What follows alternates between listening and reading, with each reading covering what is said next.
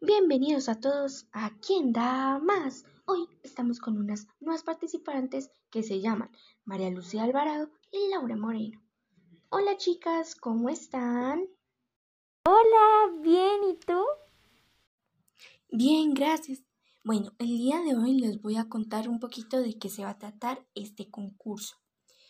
Yo les voy a hacer unas preguntas de acuerdo al tema de revoluciones liberales. Ustedes me responderán con el botón que tienen al frente de ustedes.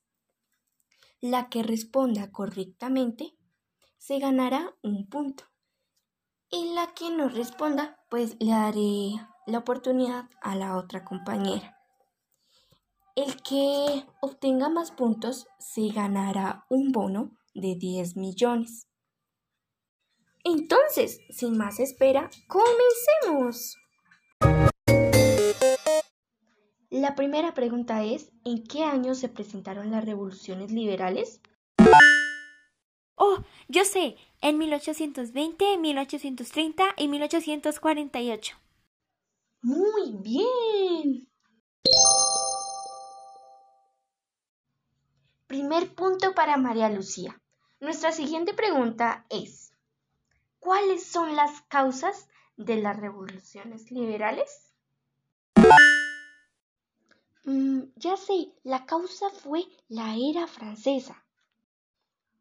Mm, no, Laura, es incorrecto. María Lucía. Sí, sí, yo sé la respuesta. Se puede decir que las causas de las revoluciones liberales se dieron por el proceso de la restauración, en donde las monarquías europeas querían olvidar y desenterrar todas las huellas de la Revolución Francesa y del Imperio Napoleónico y en su lugar restaurar las estructuras políticas y sociales del antiguo régimen. Otra causa fue el propósito de restablecer los principios de la monarquía, erradicar las ideas liberales y restaurar los principios de orden y autoridad y recuperar la idea del poder divino de los reyes.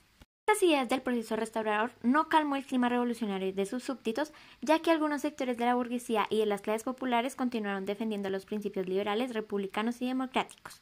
Así comenzó la primera revolución política surgida en el siglo XIX, las revoluciones liberales de 1820 que estallaron en España, Portugal, Piamonte italiano y las dos Sicilias.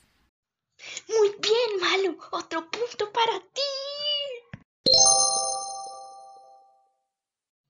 Excelente, María Lucía. Ahora vamos con la siguiente pregunta. ¿Cuáles son las consecuencias de las revoluciones liberales? Sí, yo me la sé. Los obreros y los burgueses conformaban la mayoría de la población y vivían en las ciudades, producto del impulso generado por la revolución industrial. Otros tipos de consecuencias podrían ser la independencia social y económica de los estados, cambios en la estructura social, se impulsó la participación de las masas, y se hizo la práctica del voto universal y la elección de los gobernantes por mandato popular. Muy bien, Laura, es correcto. Ahora nuestra siguiente pregunta es, ¿cuál es los principales aportes para la historia de la humanidad? Sí, sí, yo me la sé.